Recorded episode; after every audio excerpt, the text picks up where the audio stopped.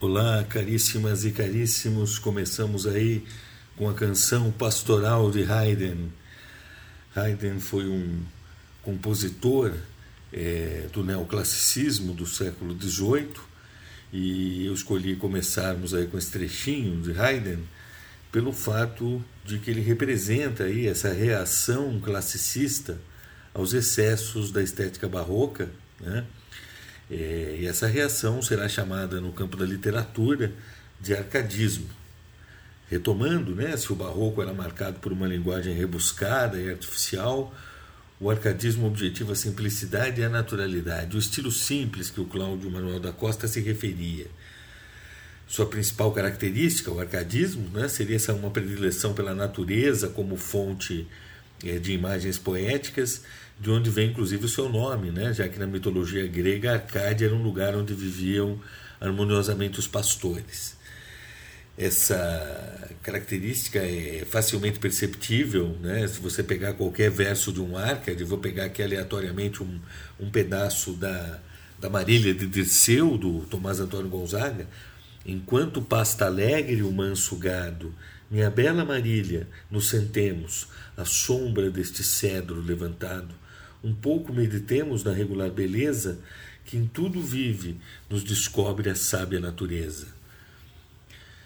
Repito, enquanto pasta alegre o manso gado, minha bela Marília, nos sentemos à sombra deste cedro levantado, um pouco meditemos na regular beleza que em tudo quanto vive nos descobre a sábia natureza além de um vocabulário bastante simples né, e bastante, bastante substantivado, estamos falando aqui de gado, cedro, né, coisas bastante sólidas e concretas, inclusive materiais que, que habitualmente, por serem tão simples, dada sua extrema simplicidade, não eram objeto do olhar poético, né, o gado, o cedro, né, é, são aqui transformados também é, em matéria de poesia. Afinal de contas, há por trás disso uma concepção da natureza como fonte de sabedoria e harmonia, devendo a arte imitar a ordem, o equilíbrio e a perfeição presentes é, e característicos né, da, da própria natureza. Tá? É, o gosto pela natureza está presente em, em muitos outros versos dos Árcades, né? isso aí é, referência a prados, rebanhos, a figura do pastor, né? É, os rios, há muita tematização de riachos, regatos, né? são os rios não na sua força de expansão máxima, o chamado sublime, mas sim os rios no seu aspecto mais ameno, o chamado locus ameno, né? da tradição clássica. É, então é muito forte a presença da natureza, ela se reflete inclusive no campo lexical por termos como prado, pasto, rebanho, riacho, flores, feno, montanhas, penhas, pedras, né? no caso do Cláudio Manuel da Costa, isso se acentua mais ainda é, esse elemento é, mineral. Tá? Então há também essa tendência que nós falamos anteriormente do poeta Arcade de se vestir de pastor, né? ele é apresentado aí como um pastor, é um, um disfarce, uma, um jogo de mascaramento. Então, um se chama Alceu, o Cláudio Manuel da Costa vai se chamar é, Glauceste Saturno, Saturno, perdão, é, o Tomás Antônio Gonzaga apresenta é, em Marília de Dirceu o Dirceu, né? Então a, a, adoção de um eu lírico, que é um pastor, isso foi um procedimento comum entre os, entre os próprios Árcades, né? É, é claro, nós sabemos que ela é uma, isso aqui é um recurso artificial, é um jogo de mascaramento. E por vezes o próprio poeta revela. Né? Há um, uma passagem de um poema do Tomás Antônio Gonzaga em que ele diz, embora falando com a voz de um pastor, ele nos diz: Eu, Marília, não fui nenhum vaqueiro, fui honrado pastor da tua aldeia, vestia finas lãs e tinha sempre a minha choça do preciso cheia. O eu lírico do poeta é um autor, né, portanto, um homem em contato harmonioso com a natureza, que, embora leve uma vida muito simples, ele mora numa choça, ele é dotado de qualidades morais como a honradez, a dignidade. Né? Uma espécie de idealização desse homem que vive em contato com os elementos naturais E o pastor é visto também pelos poetas árcades como um, uma espécie de símbolo da inocência, em oposição ao homem citadino e o cortesão, que seria um homem barroco, nós já falamos isso anteriormente. O pastor, é, com uma vida em contato direta com a natureza, estou falando aqui do pastor de ovelhas, né? É, que vive em contato com elementos naturais diretamente ali com o seu rebanho, o rebanho de animais.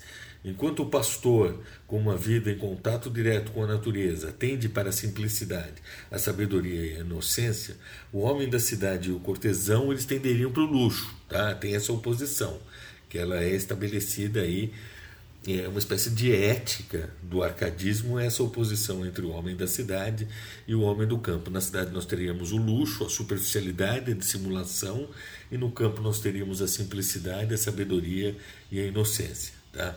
É, essa oposição entre pastores e cortesãos ela fica muito perceptível num, nesses versos aqui do Cláudio Manuel da Costa.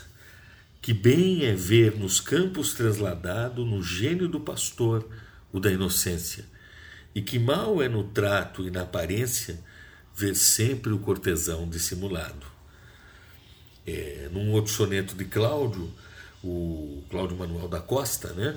É, o pastor, depois de abandonar o campo pela corte, retorna à natureza, é, se gabando de que? Vem, vem, o, vem os versos. Se o bem desta choupana pode tanto, que chega a ter mais preço e mais valia que da cidade o lisonjeiro encanto. Então ele prefere a simplicidade da, da choupana do que o encanto lisonjeiro da cidade. Né? Para o pastor vale mais o casaco feito de lã de ovelhas e a choupana que as roupas finas, os, os palácios, o luxo da cidade. Afinal de contas, para ele, os homens da cidade amam e cultuam apenas a ostentação da riqueza material. Haveria então uma superioridade moral do homem em contato direto com a natureza, que sendo por sua vez perfeita e harmoniosa, né, inclusive no, no plano estético, transmitiria ao pastor certas qualidades morais e o distanciaria aí do brilho falso da vida em sociedade. Isso aí é, é cantado em várias ocasiões pelos, pelos poetas árcades, inclusive nesses versos aqui que eu vou ler agora do Cláudio Manuel da Costa. Aquele adora, perdão, aquele adore as roupas de alto preço, um siga a ostentação, outro a vaidade. Todos se enganam com igual excesso. Eu não chamo a isso felicidade. Ao campo me recolho e reconheço que não há maior bem do que a soledade. Então, essa oposição entre a vida vaidosa, ostensiva né, na cidade e essa vida em recolhimento no campo, em distanciamento, em soledade, em solidão. Né? Além do gosto acentuado pela natureza, que vamos chamar de bucolismo, tá? bucolismo, uh, e a idealização dessa figura do pastor, nós também podemos afirmar que a reaproximação com a arte clássica e a harmonia racional na composição poética seriam outras características importantes né, que compõem a identidade do arcadismo enquanto programa estético. É, essa reaproximação com a arte clássica dá-se em diversos planos. Um deles é a evocação frequente de figuras da mitologia grega, como os pastores da Arcádia, ninfas, divindades, que são frequentes nos poemas é, do arcadismo. Né? Esse tipo de, de evocação de figuras da mitologia clássica, curiosamente, terá uma repercussão em movimentos é, posteriores, como por exemplo o parnasianismo, né? que em finais do, do século XIX, um momento também aí de uma estética barroco finissecular, né? também de excessos, de exageros do simbolismo e do decadentismo, é, a, o parnasianismo reivindicará uma, uma espécie de retorno à perfeição formal é, determinada por uma noção de equilíbrio estético. Né? É, e também o parnasianismo vai evocar essas figuras da mitologia grega. Então, esse tipo de neoclassicismo que surge aqui no Brasil no século XVIII, ele é importante sim. Em certa medida, ele vai ser um uh, fundador aí, é, de uma linhagem que vai se nós veremos aí num texto posterior do, do professor Paulo Franchetti, né? É uma linhagem que terá aí também desdobramentos aí ao longo do século XIX, uma linhagem, uma linhagem classicizante dentro da literatura e da cultura brasileira, tá? Mas é claro que a evocação de figuras da mitologia grega não é o suficiente para nós é, dizermos que, um, que essa poesia ela seja é, classicista. Né? O, o, elo mais importante na reaproximação aos padrões poéticos clássicos é o papel que a retórica, enquanto procedimento estilístico, capaz de conferir a essa harmonia e racionalidade ao processo composicional, desempenha na, na poesia arcade. Tá? Isso é, é um tipo de composição totalmente racional a partir de códigos, né? códigos da chamada retórica, a arte de criar efeitos por meio da organização é, do signo verbal, né? e que no caso do arcadismo aí se consubstancia numa estética de gosto acentuado pela natureza, o bucolismo, de uma busca pelo estilo simples, uma idealização da figura do pastor como homem em contato com a natureza, uma reaproximação a esse padrão de equilíbrio é, que norteava a arte clássica e a busca de uma harmonia racional na composição poética. Tá? Esses são os elementos que nós poderíamos dizer é, que são caracterizadores é, da estética arcade é, de um modo geral.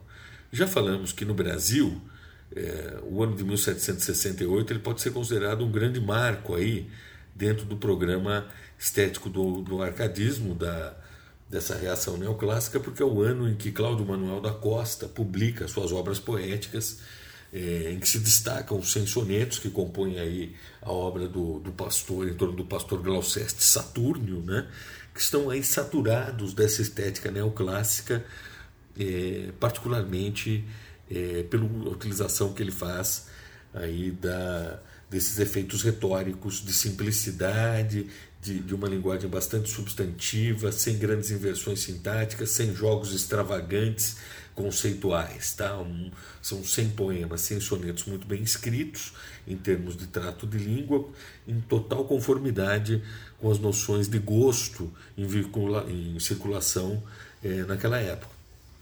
Já falamos anteriormente que Cláudio Manuel da Costa, que era filho de portugueses ligados à mineração, ele nasce onde hoje é a cidade de Mariana, né, chamava-se Ribeirão do Carmo. Depois dos primeiros estudos, ele transfere-se para o Rio e de lá ele vai para Coimbra. Né? Regressa a, a Vila Rica em 1753, exerceu pelo resto da vida a advocacia e a, e a mineração, gerindo os negócios herdados de família.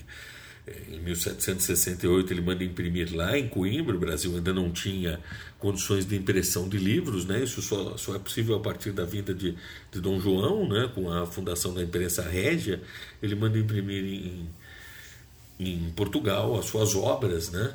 É, que, onde você vai encontrar, sem a menor dúvida, aí, o sumo da sua produção é, poética. Era um sujeito muito rico, proprietário de três fazendas, se envolveu com a Inconfidência Mineira, o que tudo parece teve um papel secundário, né?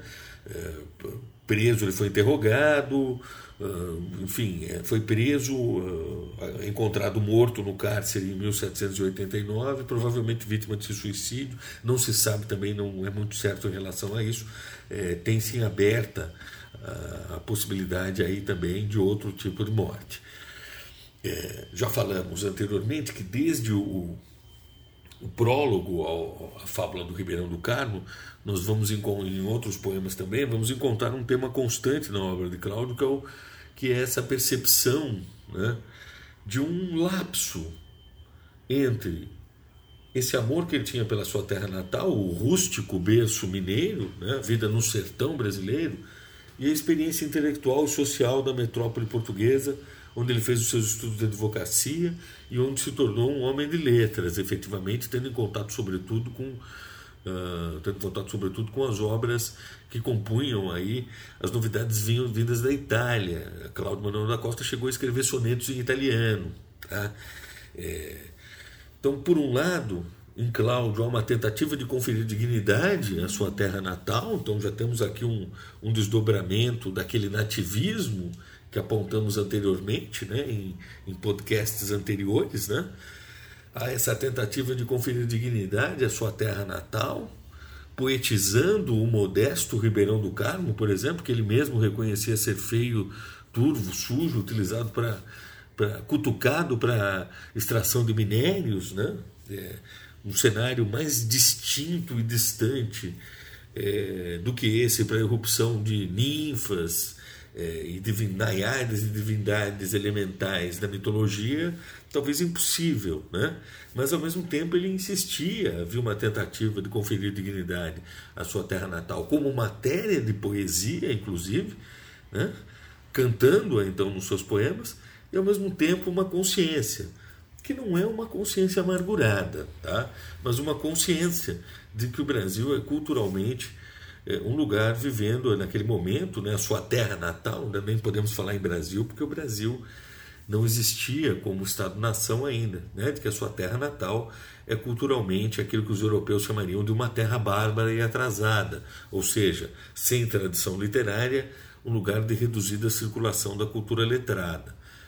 É, isso ele vai poetizar, inclusive, em outros, em outros momentos da obra dele. Né? Há um, um quarteto aqui num soneto que ele fala Glauceste, Saturno, né, o pastor fala: Torno a ver-vos, ó montes, o destino a que me torna a pôr nesses oiteiros, onde um tempo os gabões deixei grosseiros, pelo traje da corte rico e fino. Né, essa oposição entre o grosseiro e o fino, entre o rico culturalmente e o pobre, em termos é, absolutamente eurocêntricos, né, é, que seria vista aí essa experiência cultural dentro da, do chamado Novo Mundo. Tá? É, como se percebe nesses versos e no prólogo ah, da Fábula do Ribeirão do Carmo, é um poeta que tem um, estabelece ali uma clara oposição entre a terra natal e a corte portuguesa. O poeta viveu em Coimbra e agora retorna ao seu lugar de origem. Tornam a ver-vos ao montes, isto é, Minas Gerais, né, com suas montanhas e os seus oiteiros, a Serra dos Órgãos, um dia, diz ele, parti da terra, deixando para trás seus trajes grosseiros para usar um traje de corte, rico e fino. Então, essa oposição entre grosseiro e rico e fino marcaria a oposição entre colônia e metrópole. A primeira, a colônia, desconheceria né, o requinte social e cultural da segunda, a, a, a metrópole Portugal. Em outro soneto, é, Cláudio mostra-se admirado de ter nascido em um lugar é, que ele considerava rude, né, nos seus próprios termos, sendo ele um homem que se considerava sensível e culto. Destes penhascos fez a natureza o berço em que nasci. Ó oh, quem cuidara, que entre penhas tão duras se criara uma alma terna, um peito sem dureza. Repito, destes penhascos fez a natureza o berço em que nasci. Ó oh, quem cuidara, que entre penhas tão duras se criara uma alma terna, um peito sem dureza. Chama atenção, além dessa oposição né, da, da imagem da rudeza como a de uma penha, né, a presença desse elemento mineral tão forte, né, que, aliás, nos poemas que eu selecionei, vocês devem ter percebido isso de, de uma maneira é, bastante é, explícita. Né? E, de fato, a presença no elemento do elemento mineral na poesia de Cláudio faz dele um precursor dessa poesia da pedra, que será objeto também é, de poetização por outros grandes nomes da poesia brasileira do século XX, como por exemplo Carlos Drummond de Andrade e João Cabral de Melo Neto, né? dois poetas que refletiram detidamente em vários momentos de suas é, carreiras poéticas sobre esse elemento mineral. E aqui em Cláudio, nós temos o elemento mineral trabalhando aí como uma espécie de couraça dura né, do caráter dessa localidade, desse nativo, essa ligação entre a Serra do Itacolomi e surge aqui de uma forma eh, discreta, né, essa paisagem local da Serra do Itacolomi, em torno de Minas Gerais, em torno de Ouro Preto, né, que de alguma forma se incrustaria no próprio modo de existência na alma né, é, dos seus nativos. A pedra ela é um símbolo que ela tem várias, várias interpretações possíveis. Ela não tem um símbolo estável. Ela pode significar a cristalização geológica do tempo. A pedra está aqui antes de nós, digamos assim. Né? A pedra pode significar essa própria passagem do tempo, a oposição entre o humano que canta a pedra e a pedra, o humano perecível e a pedra é, parecendo um verdadeiro artifício de eternidade, como o poema, né? É, aquele poeta irlandês William Yeats dizia que a, a poesia era um, um, um, artifício de eternidade, né? E as pedras parecem justamente isso. Não sabemos se elas serão eternas, sabemos que tudo é, que existe nesse plano de existência é, se decompõem, então em algum momento essas grandes formações rochosas que hoje parecem absolutamente o que existe de mais sólido né, nesse plano de existência, elas também podem esboroar. Então ela é também o que é a de mais permanente e a, ao mesmo tempo uh, uma sinalização para a nossa própria efemeridade. Quer dizer, é um símbolo é, que vai sendo utilizado de diversas formas ao longo aí da, dos poemas pelo Cláudio Manuel da Costa, desde essa referencialidade, esse tom local discreto, né? de fato Ouro Preto é cercada de montanhas, é uma referência sim à paisagem local, a paisagem local aparece aí sim como uma sombra, né? até a possibilidade de lermos também essa prevalência do elemento mineral como objeto de reflexão poética, como um reflexo, por sua vez, no campo da superestrutura, o campo da cultura, de certas dinâmicas vigentes no Brasil colônia no campo da infraestrutura. Sabemos que em Minas Gerais, a partir do século XVIII, se dá aí justamente um boom é, econômico é, todo alavancado pela extração de minerais. Né? Então haveria aí nessa poesia é, como podemos falar em relação ao elemento doce, o açúcar na poesia do, do, do Caldas Barbosa, né, que nós vamos ver aí em breve, nós poderemos encontrar aí na forma estética uma certa uma espécie de projeção fantasmática das organizações estruturantes e estruturais no campo socioeconômico, tá? É, então é, temos que pensar também essa pedra, esse elemento mineral, dentro desse contexto de ser um, justamente o um elemento alavancador de um processo de desenvolvimento econômico é, que vai inclusive é, mudar aí o, o, sentido de desenvolvimento inclusive geográfico, né? Nós temos aí uma transferência para o sudeste da cabeça urbana do Brasil, até então Salvador e Recife ali, é, sem dúvida alguma, sendo a cabeça urbana, nesses momentos iniciais da colonização do Brasil e a partir da entrada em cena de Ouro Preto e logo depois com a mudança para a capital, eh, para o Rio de Janeiro, né, da capital eh, colonial, nós temos aí uma transformação também, eh, não só no campo das estruturas socioeconômicas, com a entrada em cena aí de uma riqueza produzida pela extração mineral, mas também nas estruturas que compõem é, o campo cultural. Tá?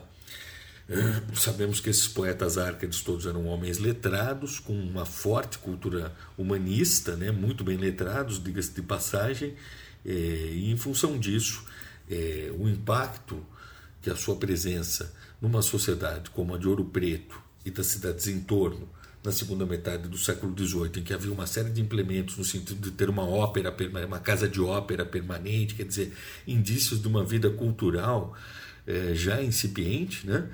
e de uma, de uma circulação da cultura letrada, da qual eh, esses poetas foram agentes, aí foram, sem a menor dúvida, eh, responsáveis aí por, por um processo de mediação cultural de uma série é, de novidades, que vão desde o iluminismo, né, que Tomás Antônio Gonzaga, por exemplo, pensava o direito à luz dessas de questões suscitadas pelo chamado direito natural, né, em oposição ao direito canônico, é, até a estética é, neoclássica, essa reação neoclássica consubstanciada no arcadismo. Então nós sabemos aí que, além de ser um inaugurador aí dessa linhagem de poetas da pedra, né, que cobre Carlos Drummond de Andrade, João Cabral de Melo Neto, a pedra vista aí como símbolo metafísico, como ao mesmo tempo símbolo socioeconômico, como símbolo de, uma, de um estado de alma, de psique individual, né? esse símbolo flutuante. É, Cláudio também ele denuncia em seus poemas a precariedade né, da vida cultural na colônia, sobretudo sua, na sua poesia satírica, né, na sua participação aí nas cartas chilenas, junto com Tomás Antônio Gonzaga. Né, e, ao mesmo tempo, é, nós podemos dizer que ele é, é uma figura fundamental para dar início a essa tradição literária, uma tradição literária que, por fim, inserisse é, na cultura letrada ocidental o Brasil. Né? Essa é uma linhagem classicizante, sem dúvida, como nós veremos em breve no texto do professor Paulo Franchetti. Ela vai se desdobrar ao longo do século XIX, paralelamente a, a, a outras tendências da poesia que vão buscar essa esse tom local, vão desenvolver ao máximo o nativismo, chegando a uma ideia mesmo de identidade estética nacional. Afinal de contas, a partir do indianismo, nós já estamos é, constituídos como Estado-nação, né? Mas que tem aqui no Cláudio Manuel da Costa essa linhagem classicizante e Tomás Antônio Gonzaga, nos Árcades, de um modo geral, é, o início. Tá? Então, nós notamos várias vezes que o poeta se refere ao Ribeirão do Carmo, ao Pátrio Rio, o rio da cidade mineira em que nasceu, ninguém ainda teria escrito sobre esse rio, né? É, estaria imortalizando esse, esse olhar que ele vê da janela, né? É, através dos seus versos, né? Uma, bastante fiel, aliás, ao aforismo de Hipócrates, traduzido pelos latinos, ars longa vita brevis, a arte é longa, a vida é breve, né? a vida é curta, mas a arte seria capaz de imortalizar os assuntos de que trata esse artifício de eternidade que nós estávamos falando, né? que é celebrado, aliás, pelo poeta num, num, explicitamente né, num verso em que ele canta: Leia a posteridade, ó pátrio rio, em meus versos teu nome celebrado. Né? Então ele sabe o que está fazendo, ele está escrevendo né, na, na, na, história da literatura é, o Ribeirão do Carmo, o modesto Ribeirão do Carmo, esse Ribeirão do qual ele é, lança o olhar, para o qual ele lança o olhar a partir de sua janela. Leia a posteridade, ó pátrio rio, em meus versos teu nome celebrado porque vejas uma hora despertado o sono vil do esquecimento frio. Então tratava-se para Cláudio e para os demais poetas árcades de inserir a realidade colonial na convenção literária de prestígio do século XVIII, né? para que o Brasil escapasse desse esquecimento frio e fosse lido pelas gerações futuras. Não é por acaso que esses poetas se envolveram com um projeto de Inconfidência. Tá? De qualquer forma, é muito comum, não é exclusividade de Cláudio, né, encontrarmos nos textos de escritores do Brasil colônia essa, o registro de que o Brasil seria essa terra, usando as palavras do Cláudio, inculta e bárbara, né, não, não favorecendo o desejo de, que tinham de criação poética. Nós já vimos lá como o Gregório reclamava né, da, da inversão de sua situação aqui no Brasil, né, no, é, ao passo que tido como homem letrado, né, na, na colônia se transforma no Boca do Inferno. Também Manuel Botelho de Oliveira, aliás, contemporâneo né, de, de Gregório, é, escreve em, em, Música do Parnaso, de 1705, o seguinte: Nesta América, em culta habitação antigamente de bárbaros índios, mal se podia esperar que as musas se fizessem brasileiras. Né? É, como se as musas das letras jamais teriam dado o ar, seria possível que elas jamais deriam, dessem um ar de sua graça na colônia. Tá? É, afinal de contas, essa América seria uma inculta habitação de bárbaros índios. Cláudio Manuel da Costa observa ainda que no Ribeirão do Carmo, né, o, o pátrio rio, que ele, naquele verso que eu, que eu li ainda há pouco, né, é, não há presença de elementos marcantes da poesia arca como ninfas, pastores e gado. Não vês nas tuas margens o sombrio, fresco assento de um álamo copado. Não vês ninfa cantar, pastar o gado na tarde clara do calmoso estilo.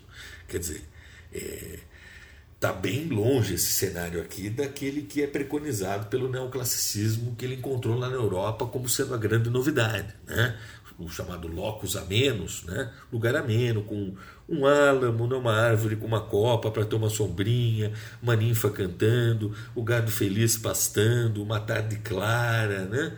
É, um frescor no ar. É, ao contrário disso aqui, né? ele diz: não há nada disso.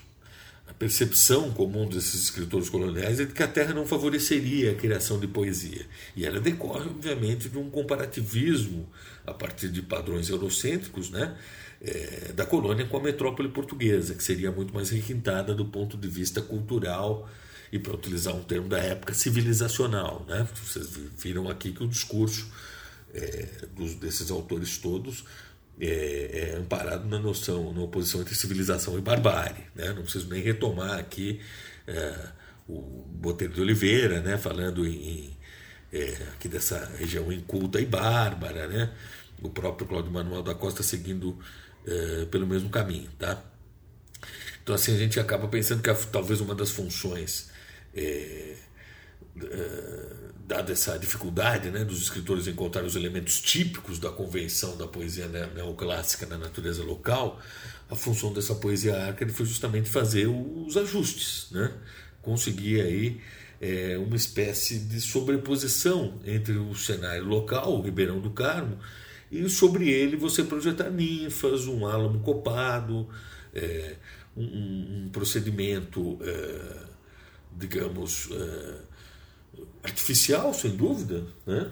mas que teria sua validade a partir da percepção desse lapso entre a experiência cultural na colônia e a experiência cultural é, na Europa. Tá? De qualquer forma, é importante lembrarmos que Cláudio Manuel da Costa foi o primeiro poeta brasileiro a ser observado e mencionado pela crítica literária europeia. Butterworth é, escreveu sobre ele, né, um dos primeiros. Uh, vocês sabem que a historiografia literária, a história da literatura, ela começa em finais do século XVIII. Butterworth é justamente um dos seus pioneiros, um filólogo, pertencia ao, ao círculo de Kant, tá? e se referiu, dentro de um volume que tratava da história da literatura em Portugal, se referiu à presença né, de poetas e escritores que teriam nascido no Brasil. É, mas que pertenceriam, por escreverem a língua, à literatura portuguesa. Tá? E é citado aí o nome de Cláudio Manuel da Costa, de forma, aliás, bastante elogiosa. Aliás, tão elogiosa que, na opinião de Butterworth, em termos de, de poesia lírica neoclássica, naquele momento, Cláudio Manuel da Costa seria nada menos do que o melhor exemplar em língua portuguesa. Tá? Então, além de ser aí o, o pioneiro dessa tradição é, que poetiza o elemento mineral, que vai passar por Drummond, é, por João Cabral de Melo Neto, né? É, além de ser um homem dotado de uma cultura humanista muito ampla, que trouxe novidades é, dessa reação neoclássica para o Brasil, como também o fez Basílio da Gama, né?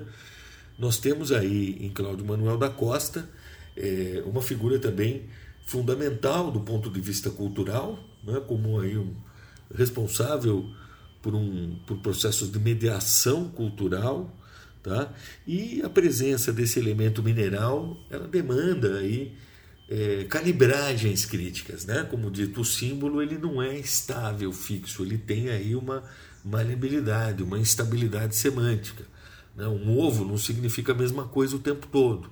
Né? Ele pode significar o nascimento e pode significar a queda. Né? A lenda do Humpty Dumpty no Finnegan's Wake, por exemplo. Tá? É a mesma coisa que a pedra, ela vai desde um símbolo de uma estratificação do tempo, né, de ordem metafísico-geológica, né, até um símbolo do psiquismo individual, né, uma forma de identificação de um estado da alma com um elemento exterior, e nesse sentido, o, o modo como é, Cláudio estabelece uma vinculação entre a alma e os elementos naturais, particularmente o elemento mineral, seria antecipadora do romantismo, na opinião de alguns críticos, tá? É, e nós teremos finalmente a possibilidade de ler essa, esse elemento mineral como tendo um, uma repercussão no campo da superestrutura da cultura, né? de formas de estruturação da infraestrutura, da economia. Né? O Brasil, nesse momento, é marcado pelo extrativismo mineral, é, daí a presença, a onipresença né, desse elemento mineral na poética de Cláudio Manuel da Costa. Esse foi Cláudio Manuel da Costa. É, na sequência, eu vou preparar um podcast sobre o Tomás Antônio Gonzaga. Caríssimos e caríssimas, até a próxima. Um grande abraço. Fiquem bem.